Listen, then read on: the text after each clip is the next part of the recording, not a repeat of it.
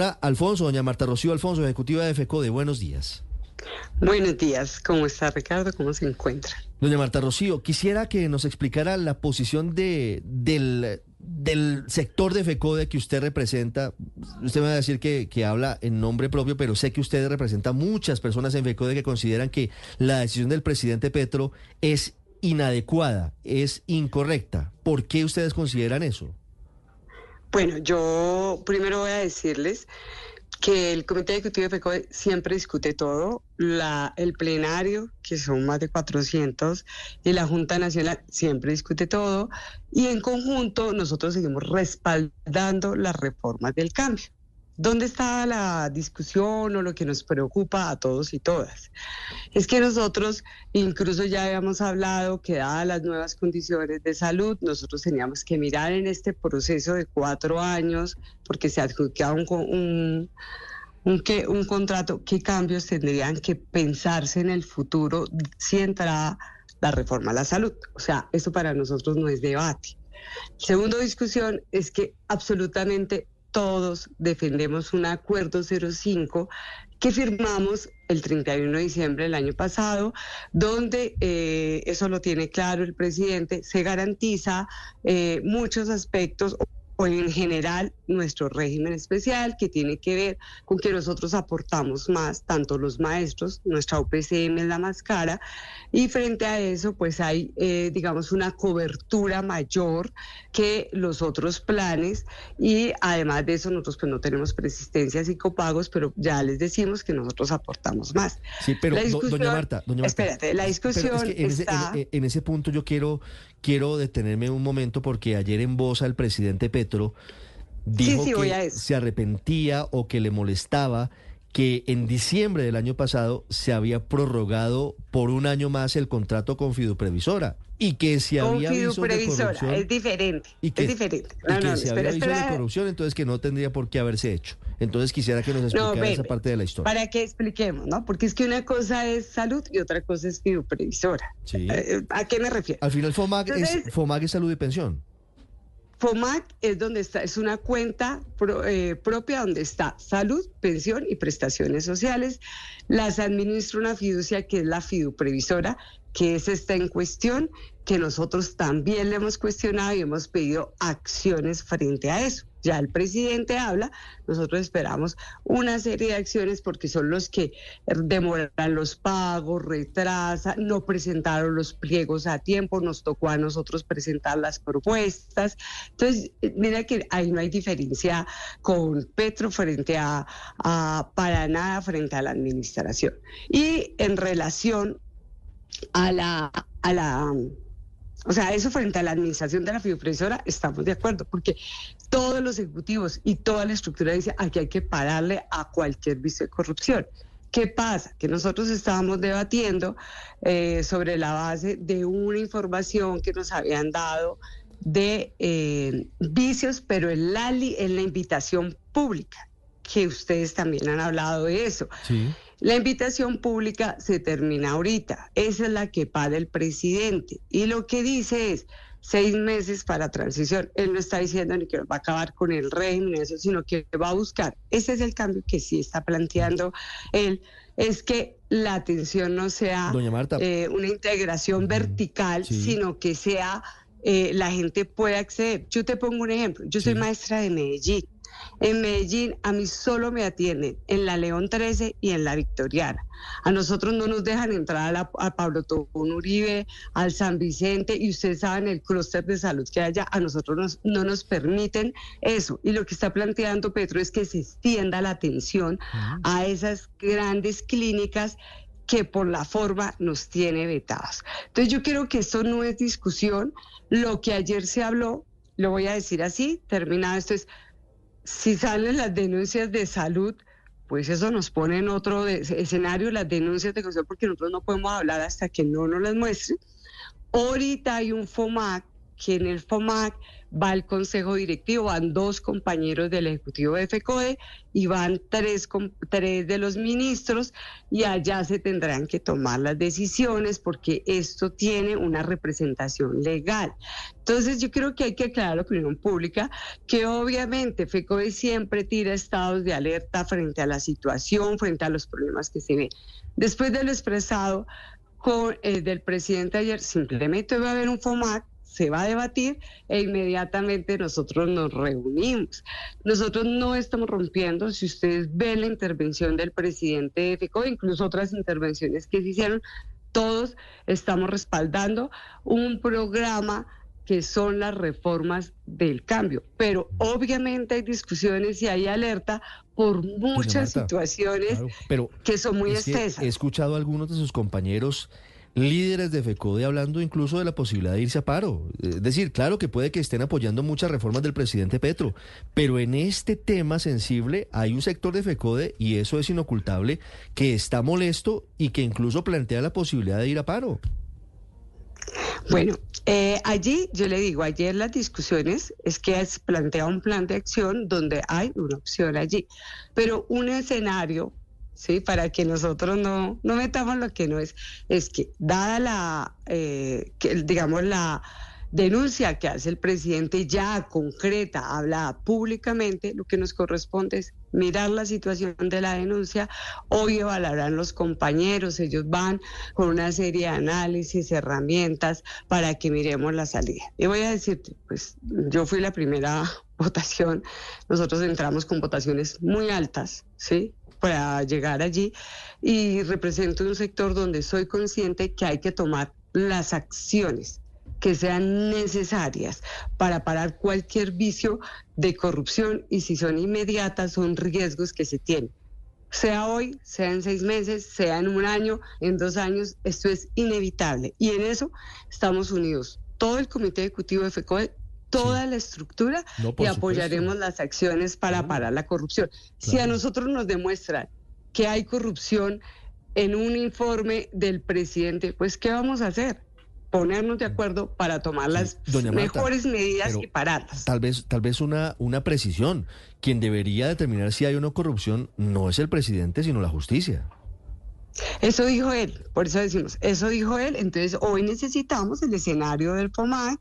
Yo creo que eh, aquí siempre están mirando cómo FECODE rompe con el presidente. Aquí nosotros tenemos unidades y diferencias con todo. Mm. Nosotros eh, tenemos diferentes posturas, cada un ejecutivo, pero nos unimos en entender que nadie va a pasar corrupción, que ante unas denuncias y a una situación que se presenta hoy en el Fondo de Prestaciones del Magisterio, en una reunión, en una sesión oficial, se escucharán las partes y nosotros ante eso no vamos a hacer caso omiso. Eso lo tenemos clarísimo. O sea, ninguno de nosotros tenemos una posición y no aceptamos quienes dicen es que unos están con la corrupción y otros no. No.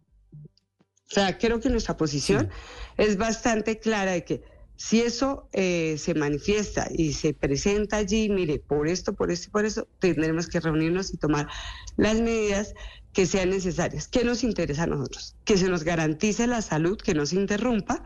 Y segundo, que eh, los nuevos procesos respeten lo acordado, que es el acuerdo 05, eh, del, que es la base del proceso de contratación, y con ese tendremos que avanzar para las soluciones que sean pertinentes.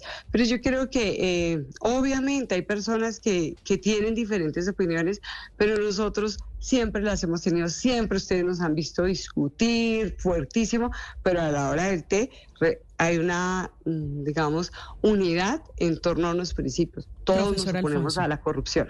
Sí, profesor Alfonso, ¿usted tiene evidencia de corrupción, de contratos donde esté la mano negra de la corrupción?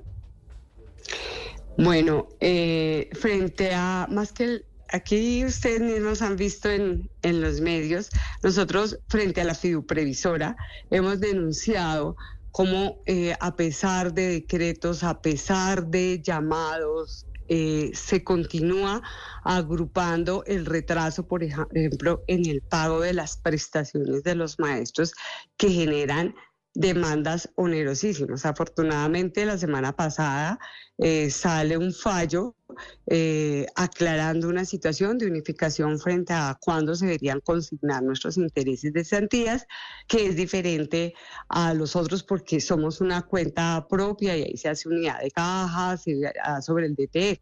Pero hay otra cantidad de demandas porque la gente le demoran entregando sus cesantías parciales o definitivas, el triple de tiempo y eso genera demandas para nosotros y lo hemos dicho, eso debe pararse porque estos son gastos cuantiosísimos que son donde está el debate. Y respecto a los que estaban licitando, nosotros sabemos que hay diferentes situaciones, pero tendremos que conocer. Pero por eso le digo, el espacio es el FOMAC hoy, donde tiene que presentarse absolutamente todo e inmediatamente. Es más, a nosotros estamos aquí en alerta en el momento que los compañeros nos llamen y dicen, mire, lo que está presentando es esto y tomamos decisiones. Pero ¿Por qué no fue ayer FECODE, doña Marta, perdóneme, por qué no fue ayer la reunión con la ministra de Educación? Porque terminamos tardísimo la Junta Nacional, después eh, se evaluó y se dijo, esperen a ver qué hay ahí, pues ahí había opiniones frente a la asistencia a esa reunión, pero se tomó una decisión y se ganó el no, ganó, el no asistir. sí, ganó una posición de no asistir, esperar la reunión del FOMAC y después citar, que son procesos de la democracia cuando pues hay un cuerpo eso, Eso es válido y por eso le quiero hacer la última pregunta. Si FECODE somete a votación irse a paro y usted es derrotada, ¿va a paro contra el presidente Petro a pesar de usted ser tan simpatizante del presidente? No es un problema de simpatías, es un problema de si es justo el paro o no y si lo que se está planteando en el terreno lleva a que se haga un paro o no se haga. O sea, yo puedo ser la mejor simpatizante, pero si tengo una diferencia, debo de salir. Pero si yo considero que debe solucionarse de otra manera, pues persistiré en mi posición, que es lo que hacemos porque FECO es un organismo democrático, a pesar de que... Pero, pero si es derrotada en democracia interna en FECO, ¿qué pasaría? Nosotros evaluaremos el proceso porque pues ante algo que es la corrupción, sé que el magisterio va a unirse a que se derrote la corrupción y se tomen las medidas que hay que hacer. Pues, Eso ah, estamos seguros, incluyendo el Pleno del Ejecutivo. Ahí está el punto porque, porque a, esta hora no tenemos claridad de cuáles son las, las denuncias de corrupción, si ya se entablaron, si ya hay decisiones. Eh, ¿Cuáles son los elementos que, deberían, ser, deberían ser muy sólidos para suspender una licitación de semejante magnitud? ¿De cuánto estamos hablando? ¿De cuánta plata estamos hablando, doña Marta? 13.5 billones de pesos. 13 Además es nuestra vida, la salud, pues etcétera. Y tiene usted razón, el servicio es muy malo. Lo que pasa es que eh, pues, ante, una, ante una, una denuncia de corrupción, no sé cuáles sean los elementos de juicio, tiene que estar muy bien sustentada para suspender una licitación de, de semejante magnitud. Sí, claro, claro. Entonces, por eso esperamos el FOMAC y que los compañeros nos citen para que lo que está presentando es esto. Y de verdad que nosotros debatimos todos los días, discutimos, tenemos diferencias, pues somos posiciones muy diversas las que estamos allí, no es como usted eh, afortunadamente es parte de lo democrático que ha sido FECO, enfrentamientos muy duros, pero a la final sé que los 15 ejecutivos y la estructura en el plenario fueron claros. Sí, hay corrupción, nosotros tenemos, o sea, si se demuestra, porque nosotros no podemos de acusar a Dios, sino si se demuestra, si el informe para nosotros muestra, pues nos significa eh, mirar eh, cuáles son las medidas que se toman y apoyaremos todas las acciones que se dé para parar la corrupción. Y eso sí es algo que nosotros sabemos. Entonces, más que esperar si vamos a tirar la hora cero, es cómo nosotros vamos a ayudar a solucionar un problema que ya se cantó ayer en las redes y que pues se venía hablando desde hace bastante tiempo, que tiene que ver con la invitación pública, que es la que interviene, con la FIDU previsora tienen que tomarse otras medidas y lo exigimos nosotros que se tomaran medidas y eso fue unánime de todo el Ejecutivo porque ya se sabe lo que se viene pasando. Entonces, de eso estamos hablando. Profesora, para finalizar, ¿cuántos docentes están agremiados en FECO de hoy? 265 mil, eh, más o menos. 265 mil. ¿A cuántos niños y jóvenes les dictan clase esos 265 mil docentes? Eh, no. Pues un valor pues aproximado. Eh, no, pues es difícil, la mayoría está ahí. Nosotros tenemos una situación hoy y es que como están saliendo compañeros eh, que venían en provisionalidad, entonces pues obviamente se desafilian y entran los nuevos. Por eso pongo este número, pero nosotros representamos en lo normal, son 300 eh, eh, mil maestros, o sea que es la, casi la totalidad del magisterio que está en FECODE. Entonces, eso es lo que tenemos hoy. Profesora, profesora, muchas gracias y muchos éxitos el día de hoy. Bueno, que esté muy bien. La otra cara de la moneda es la de la otra facción de FECODE. Doña Victoria Bendaño también es ejecutiva de la Federación Colombiana de Educadores. Estamos intentando entender el lío en el que están metidos hoy los maestros por el sistema de salud, por la suspensión de la licitación por parte del presidente Petro y con ese ingrediente clave y es la posibilidad de que cerca de 8 millones de niños y jóvenes se queden sin clase en caso de que decidan votar la hora cero e ir a paro. Doña Victoria, buenos días. Buenos días. Doña Victoria, ustedes están en posición contraria a doña Marta, a la profesora Alfonso, ¿no es verdad?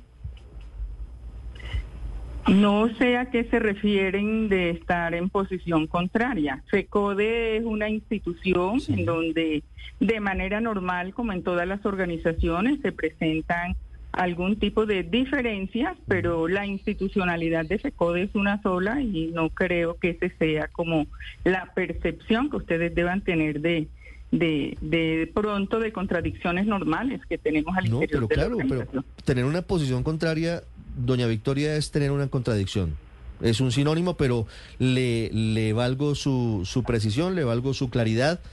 Y le pregunto, ¿usted está de acuerdo con lo que planteó el presidente Petro de suspender la licitación para adjudicar el FOMAC?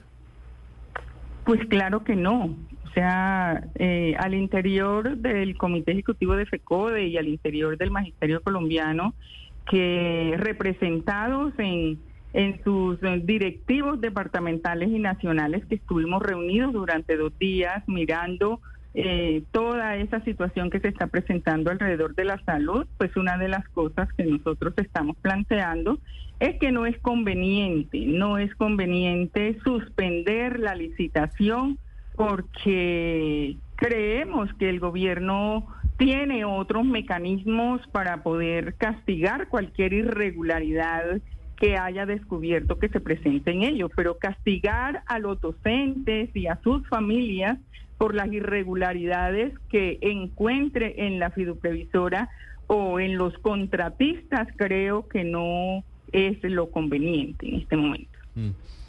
El presidente Petro dice que habrá un periodo de transición de seis meses mientras se define cuál va a ser el sistema modificado de atención en salud y en pensiones para los maestros. ¿Esa propuesta tampoco les es favorable a ustedes? ¿No consideran que, que sea positiva, doña Victoria?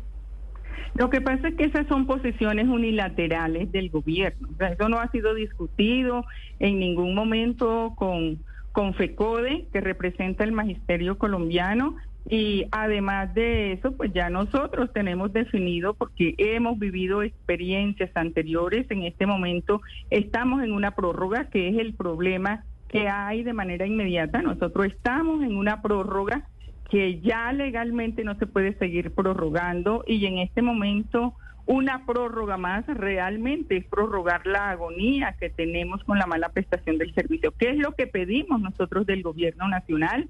Es que ellos, nosotros somos trabajadores estatales, ellos son los que manejan mayoritariamente el Consejo Directivo del FOMAC, ellos son los que manejan la fiduprevisora, que son los que administran los recursos del FOMAC, entonces ellos tienen en sus manos todas las las herramientas para poder meter en cintura a estas entidades prestadoras del servicio de salud y garantizarle la salud y la vida a los maestros y sus familias, que aproximadamente somos un millón de personas. Entonces, creemos que no.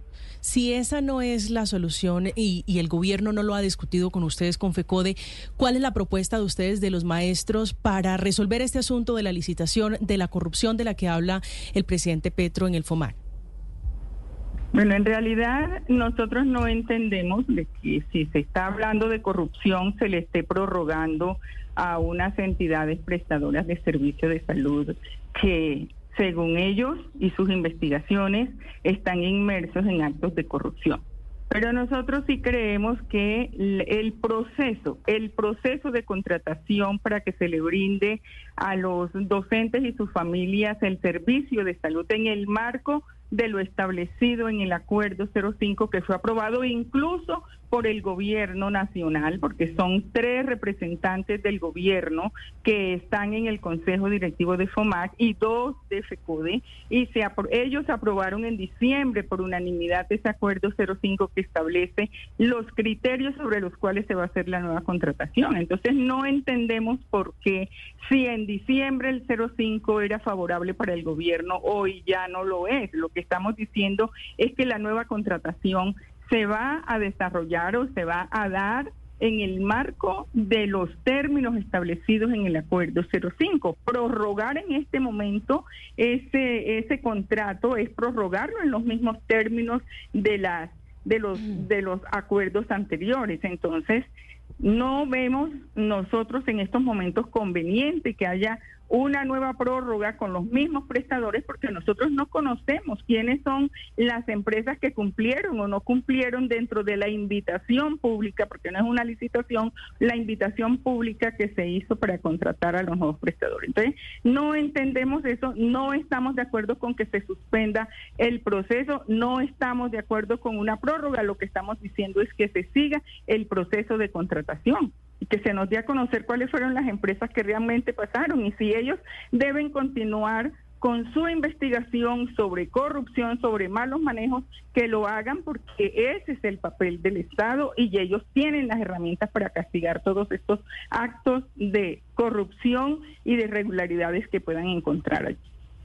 ¿Y todos estos actos de presunta corrupción eh, los habían hablado ustedes directamente con el señor presidente antes de hacerlo así de manera pública o los tomó por sorpresa la declaración del presidente de suspender la licitación por, por los presuntos actos de corrupción? No, pues ya nosotros sabíamos y habíamos tenido algunos comentarios, pero así en términos generales como, como, como tú me lo estás diciendo. O sea que hay unos presuntos actos de corrupción, pero en concreto nosotros no sabemos nada y no tendríamos por qué saberlo. Quien tiene que saberlo es el gobierno. Y bueno, está en todo su derecho de denunciarlo y está en todo su derecho de castigar los corruptos, pero que no nos castigue a nosotros que no tenemos absolutamente nada que ver con esos actos de corrupción. doña Victoria, una pregunta final. Desde hace varios años, yo creo que desde el principio del modelo de régimen especial, se han conocido muchas quejas de maestros por la mala prestación del servicio de salud de los operadores, 10 en total en el país. Eh, ¿Este no podría ser un buen momento para cambiar el modelo como lo plantea el presidente de la República y no seguir en lo mismo que es una larga agonía de mala atención? Lo que pasa es que el modelo de salud, que eso tiene varias aristas. En primer lugar, la de término legal. Existe una ley aprobada en el año de 1989, que es la ley 91 que crea el Fondo de Prestaciones Sociales del Magisterio, que es el FOMAC y establece cuáles son las funciones del FOMAC. Entonces, en ese marco legal, en estos momentos, el gobierno no puede cambiar eso. Además, estamos exceptuados nosotros del modelo de salud general que establece la ley 100. Ustedes lo saben perfectamente. Y el gobierno también lo sabe. Entonces, ¿qué es lo que estamos planteando nosotros? Esa, la vigencia de esa ley que es la ley 91, es lo que se debe aplicar. Aplicar una cosa por encima de la ley 91 en la vigencia de la ley 91 es ilegal. Y lo que nosotros estamos planteándole al gobierno nacional es que en este momento se debe respetar lo que está en la ley 91 porque eso es lo que está vigente, eso es lo legal, se debe respetar lo que se establece en el FOMAC que está reglado por la ley 91. Entonces, en este momento nosotros no tenemos otro marco legal que rija nuestro régimen. No lo tenemos y a nosotros no nos pueden llevar a dar un salto al vacío de aplicarnos algunos criterios que están establecidos en el proyecto de ley que está cursando en el Congreso de la República, porque eso todavía no existe dentro del marco legal y además de eso nosotros lo que estamos pidiendo es que nos exceptúen de ese régimen general y que se respete nuestro régimen especial que es el régimen de ley 91. Esa es la discusión. Nosotros que estamos exigiendo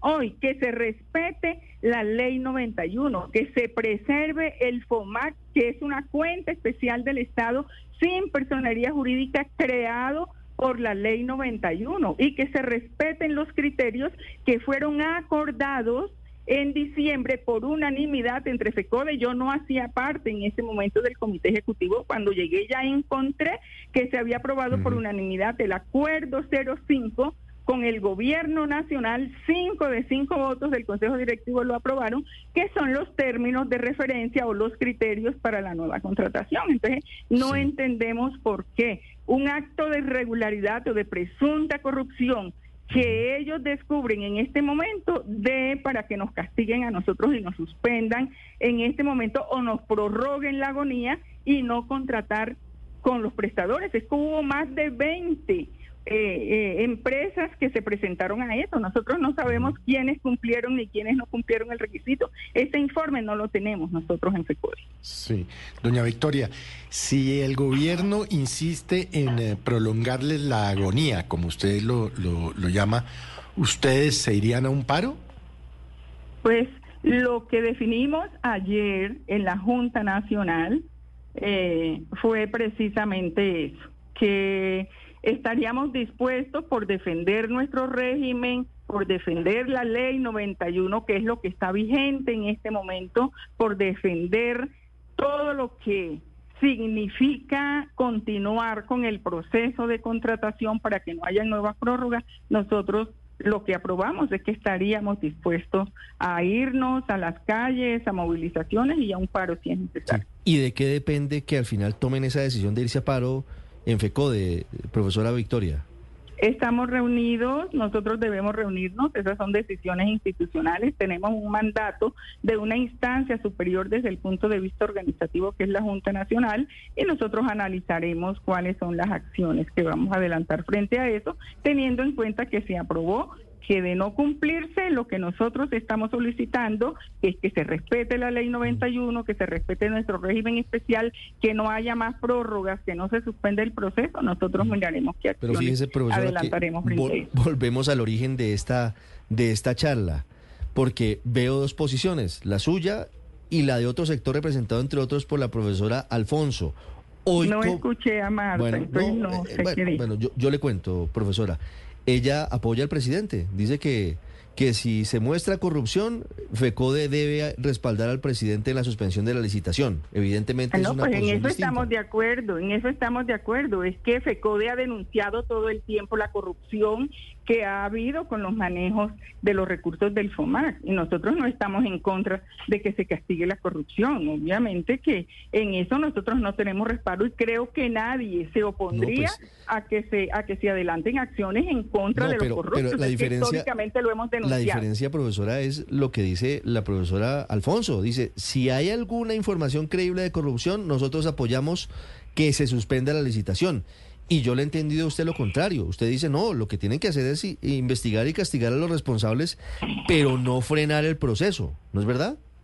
Bueno, esa es una diferencia que tenemos en cuanto al qué hacer frente a estas cosas. Nosotros, yo particularmente, y lo que se aprobó, y es válido la no, pero, claro, pero, pero, tendrá que ponerse de acuerdo. ¿cómo está la Junta? Si no se pone de acuerdo, perdón, y si no se pone de acuerdo, la Junta Nacional dio un mandato al Comité Ejecutivo de FECODE en el sentido de que, de que mayoritariamente se aprobó, de que estaríamos analizando cada una de estas situaciones y tomaríamos la decisión de ser necesario de irnos a movilizaciones o a paros si es necesario. Ese es un mandato de la Junta Nacional y el Comité Ejecutivo no puede pasar por encima de ella, independientemente de que hayan diferencias en las opiniones, en las percepciones, que como les dije inicialmente, es normal que se presente en cualquier tipo de organización. Claro, profesora Bendaño, excúseme esta pregunta personal, pero intento aterrizar los datos, la discusión alrededor de lo que está ocurriendo con el FOMAC.